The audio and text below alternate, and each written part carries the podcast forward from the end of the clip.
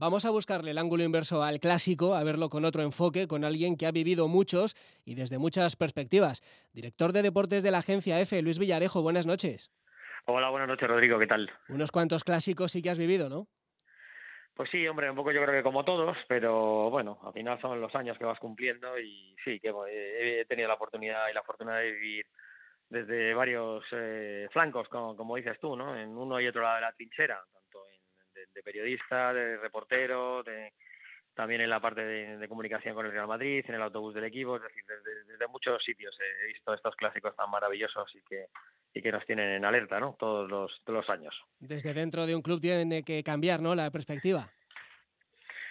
Bueno, sí, pues eh, la verdad que son experiencias, ¿no? Vitales, experiencias personales y bueno, pues hombre, ir en un autobús que llega al Camp Nou eh, dentro de los eh, del autobús del Real Madrid y bueno, pues viendo todo ese ambiente exterior que hay por las calles que desembocan hacia el Camp Nou, ¿no? Como vas bajando el autobús, ¿no?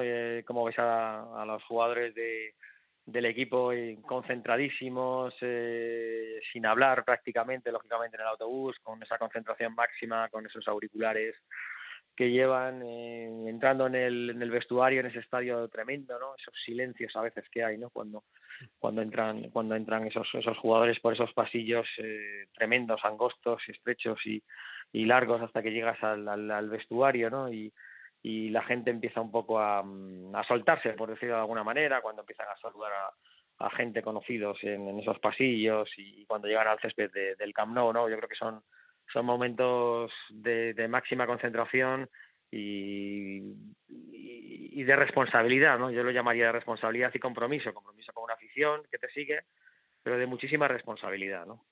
Eh, imagino que, el hecho de haber estado ahí dentro eh, te habrá surtido de una buena galería de momentos para recordar, de instantáneas inolvidables. Por ejemplo, viviste los cruces entre Raúl y Guardiola. Bueno, yo creo que eso es de, los, de las cosas más bonitas que, que, que, yo he vivido en, directo y que, que, te llevas del, del, mundo del fútbol. ¿no? Eh, cuando acaba un Madrid-Barça y Guardiola ya ha sido entrenador, eh, bueno, pues eh, ves, ves cómo, cómo termina eh, ese partido, ¿no? Y cada uno va a su vestuario, pero de repente, bueno, yo que tengo a mí, tengo buena relación con, con los dos, con Pep y con Raúl de hace muchísimos años, pues el ver a Guardiola como, como me llama, ¿no? Y, te puedo decir, Luis, por favor, le puedes decir a Raúl que, que venga, que, le espero en mi despacho, ¿no? Eh, bueno, en fin, terminar el partido, ¿no? y, y, parece que hay tanta tanta, ¿cómo se dice? Tanta, bueno, tanta rivalidad que existe, por supuesto, en el campo, pero que luego el, el, partido acaba y como gente de fútbol y, y, gente de fútbol que son, pues les gusta ese tercer tiempo, ¿no? Comentar cómo ha sido el partido, ¿no? Y a lo mejor estar cerquita de, Raúl y Guardiola, eh, bueno, pues al final que se encontrarán, me imagino, en, en un banquillo próximamente, pues eh, se ve que, ¿no? Uno que ya es entrenador, el otro que eh, que, que, acaba de empezar en el Castilla, pues ves que, son dos hombres de, puro fútbol, ¿no? Que, les encanta hablar, recrear el partido, ver las jugadas, en fin, hacer, hacer un, comentario, un análisis táctico, pues yo creo que, es hermoso, interesante, desconocido, creo que todavía, fíjate ahora que hay tantos documentales, tantos insights, todavía no se ha llegado a, a, esa historia, ¿no? Porque cada club hace su documental y evidentemente es muy difícil cruzar eh, cruzar las, las dos partes, ¿no? Que sería ya también ya la, la, repera, ¿no? Por decirlo de alguna manera, ¿no? Está bien ver todo el vestuario del Madrid, del Barça, del United, del City, etcétera, tal, pero está bien a lo mejor es esas conversaciones que, que, ahora como, como vemos todos los, los fines de semana, y todo el mundo se pone la, la, mano en la boca, entonces no, no, no puedes entrar ahí, ¿no? De lo, de lo, de, lo, de lo que se habla, ¿no? Entonces, eh, conocer y vivir cerca de eso es, es, siempre apasionante. ¿no? Para asistir a un encuentro así, Luis, eh, tiene que ser como, como jugarlo, como ver el partido otra vez y darte cuenta de todo lo que no has visto en directo, ¿no? Claro, sí, sí, sí, sí, porque a veces uno, bueno, pues como periodista, como aficionado, como, bueno, no sé cuál es la palabra, sociólogo del fútbol, eh, ver muchas cosas, pero seguramente no, no reparas en, detalles, porque claro, no, no, no eres profesional y aunque te guste mucho esto, pero bueno, hay veces que sí acertamos, ¿no? Los, los periodistas, o bueno, cada uno desde su, de su perfil, del conocimiento del juego, etcétera, pero evidentemente hay, hay muchos detalles a los que no llegas, ¿no? Y, tener estos eh, maestros de, de, de, del fútbol eh, viviéndolo al detalle y al, y al milímetro, pues es, es, es, es, un placer, ¿no? Las cosas que, como decía antes, pues si, si de algo te sirve estar cerquita de, de esta gente es para, para, bueno, para tu hoja de servicios, como digo yo, pues meterlo en el disco duro, en el know-how, en el conocimiento de tu vida y que te da cuando, bueno, cuando, cuando escribes un artículo, pues sí que tener un poco la atmósfera, ¿no? De, de, todo lo que puede estar pasando ahí, porque uno lo has vivido y otro más o menos puedes intuir, ¿no? Puedes intuir a veces las cosas eh, mejor que si no lo has visto por dentro, ¿no? En Guardiola es un personaje eh, siempre visto bajo sospecha, te diría, en el Bernabéu, pero hay que decir que tiene verdadera admiración por el Real Madrid, ¿no? Absoluta, Rodrigo, absoluta. Eh, podemos tener la opinión que queramos de Guardiola, pues desde el punto de vista político, social, etcétera. Yo, eso, eso está por otro lado, pero si hablamos única y exclusivamente de fútbol, yo no he visto en mi vida una persona que tenga tanto respeto al Real Madrid. O sea, es, es yo creo que es, eh, no sé, si es académico, de que viene de base, de, de, de, la escuela del Barça, de la Masía o qué, pero es un respeto, o sea, es no fiarse. ¿Qué, me gustaría más esta semana?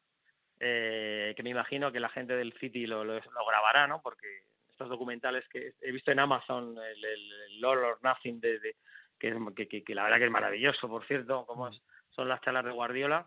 Eh, ¿Cómo me gustaría esta semana ver esa charla de Guardiola? Porque porque yo te, me atrevería a adivinarte y adelantártela, fíjate, Rodrigo, ¿no? ¿Cómo, ¿Cómo va a incentivar a su gente? ¿Cómo va a motivar?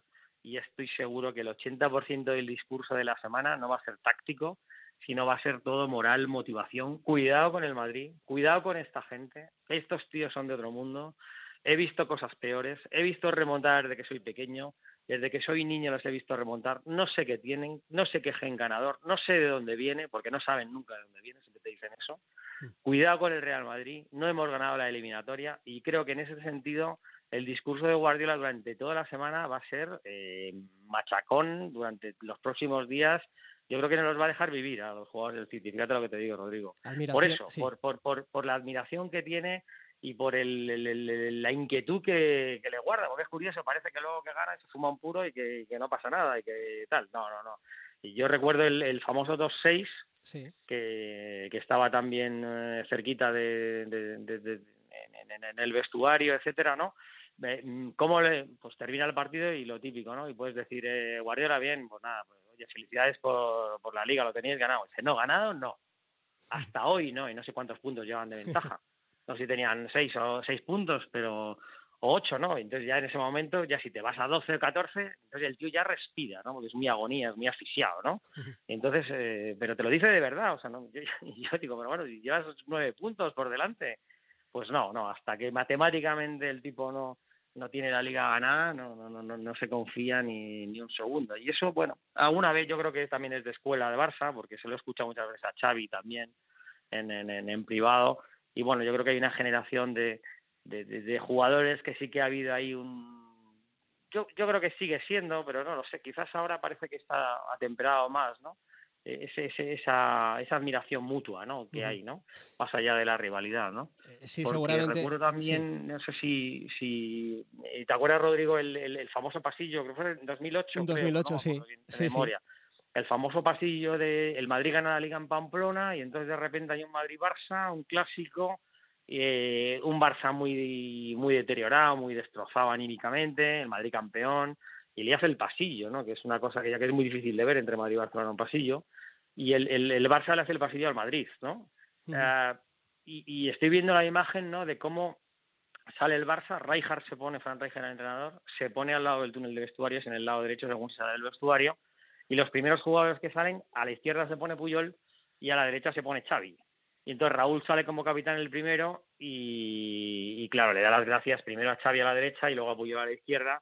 Y la verdad que son momentos que son inolvidables también, ¿no? Como, como dices, bueno, como un clásico también se puede vivir desde otro, desde otro punto de vista, ¿no? Y sobre todo haciéndole un super pasillazo, ¿no? Que le hizo el Barça al Madrid con un Leo Messi, por cierto, que que, estaba ahí en el medio como escondido, ¿no? Por decirlo de alguna manera, ¿no? O sea, no, no, no era el personaje que es hoy en día, ¿no?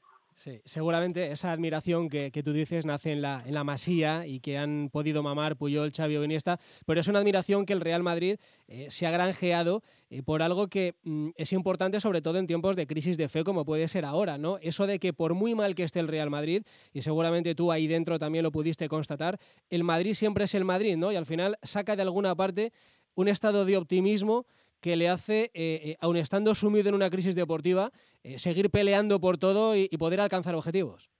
Yo sí, sí, creo, creo en eso. Yo, yo además, yo tengo la teoría, de, no sé si es basada en la, en la experiencia, en los datos, y además esto es cíclico, si, si, si lo veis, ¿no? Aparte que esto es, un, es una montaña rusa, como veis, ¿no? De los meses que llevamos, ¿no? Madrid arriba, abajo, sube, baja. Pero yo creo que hay un momento que es una cosa que sí que tiene el vestuario del Real Madrid, que cuanto más, eh, digamos, más abajo, nos acordamos aquel anuncio famoso del Monoburgo saliendo de la alcantarilla. Sí. O sea, si te tienen con el tacón en la alcantarilla que parece que te van a hundir y de repente sale, ¿no? es, es, increíble, ¿no? La fortaleza de, ese vestuario, que cuanto más golpeado está, cuanto más triturado está, cuanto más problemas tiene, más saca, digamos, en un momento determinado la, bueno, pues no sé si la raza, el amor propio y el orgullo, ¿no?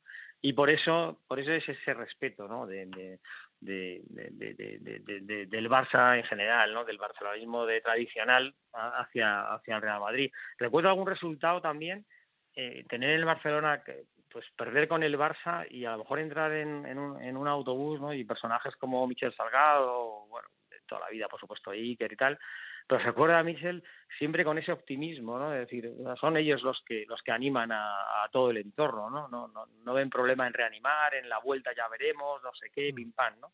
O sea que incluso animar al compañero, ¿no? Porque un clásico le puede cambiar la vida a cualquiera y, en la retina de, muchos madridistas está aquel gol que falló Drente, ¿no? En el Camp Nou y, que, y que pudo cambiar incluso su carrera. Sin duda, sin duda. Yo no recuerdo ese partido con, con, con Drente, ¿no? Y como, como que el partido también era, bueno, es una etapa también concreta del Real Madrid. Eh, la última también, yo creo que con, eh, con Juan de Ramos, muchísimas lesiones aquel día. Me acuerdo que jugó incluso palanca porque se lesionó Schneider eh, enseguida, ¿no? Y encima con las bajas que llevaba el equipo y encima, bueno, de lesiones de, de, última hora, yo digo, salió Palanca, que era un chico del Castilla en ese momento que estaba, eh, bueno, era, un equipo muy, muy, muy, muy, muy, muy, muy, tocado de, lesiones, etcétera, ¿no? Eh, pero aquel, aquel Madrid, que era un Madrid, un sucedáneo, digamos, de, del equipo titular, plantó cara y no sé si antes de la media hora, minuto 26, 27 o así aproximadamente, Drente se queda delante del portero de Víctor Valdés y le pega al muñeco en vez de, en vez de meterla dentro, que la verdad que era una oportunidad de oro. Eh, termina el partido y la verdad que ese chico estaba destrozado, ¿no? Y me acuerdo que en el camino del autobús pues le decía, va, adrente, ánimo, bueno, un poco para, para consolarle. Mm. Y como era un chico muy, muy extrovertido, nunca se me olvidará ¿no? lo, que, lo que me dijo en ese momento, ¿no? Dice, lo siento mucho, lo siento en el alma, porque, porque yo cuando era más crío veía todos los Madrid-Barça con mi padre.